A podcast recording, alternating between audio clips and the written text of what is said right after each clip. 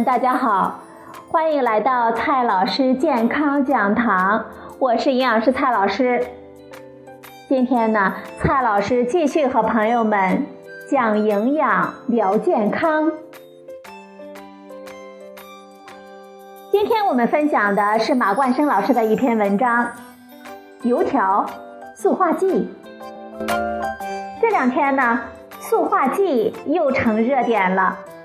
原因呢是上海市消费者权益保护委员会二零一七年十二月四日发布了一份要闻，要闻是关于一次消费的体察，体察从肯德基、麦当劳、永和大王、新亚大包等连锁餐饮店以及桃园眷村、张记油条、健康夜市大饼油条等网红店铺购买了二十五个品牌的二十九件样品。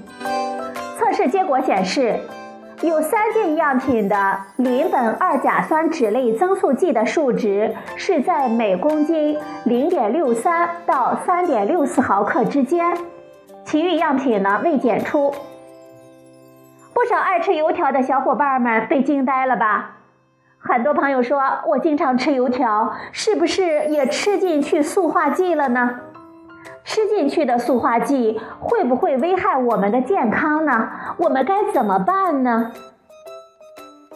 首先呢，我们先来看一下塑化剂是什么鬼。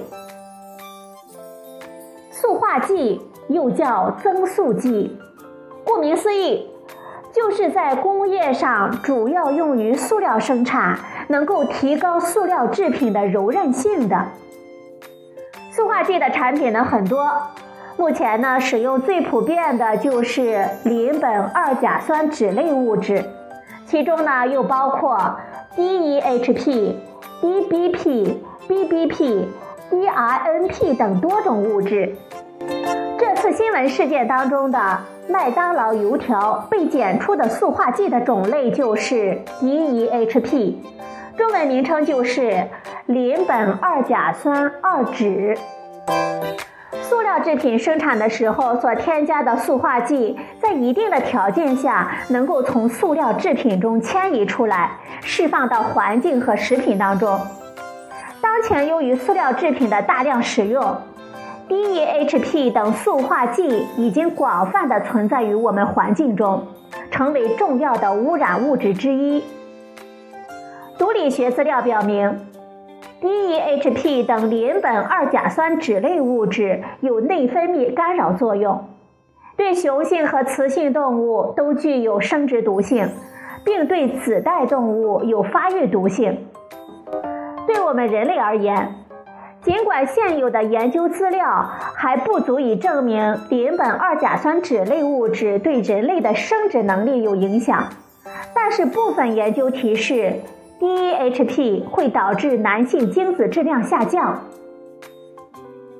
不过，塑化剂的毒性效应不是说接触一次或者是几次就会产生，而是长期接触下的慢性健康效应。因此，吃了一些上述品牌油条的小伙伴们不必过于惊慌。如果一根油条按照一百克来计算，食用上述品牌油条会摄入零点零六三毫克到零点三六四毫克。欧洲食品安全局制定的 DEHP 每日可耐受摄入量是每公斤体重零点零五毫克。对于一位体重为六十千克的成年人而言，每日可耐受摄入量是三毫克，也就是说。一般人平均每天摄入量只要不超过这个水平，即使终身接触也不会产生健康的损害。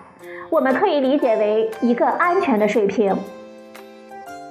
为了保护消费者健康，我国相关标准也规定了 DEHP 等塑化剂的允许使用范围、使用量、迁移量、残留量等指标，并规定这类物质。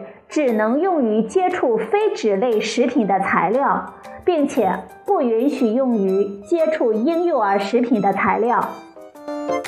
总的来说，油条呢，我们还是少吃为好。好了，朋友们，今天的节目呢就到这里，谢谢您的收听，我们明天再会。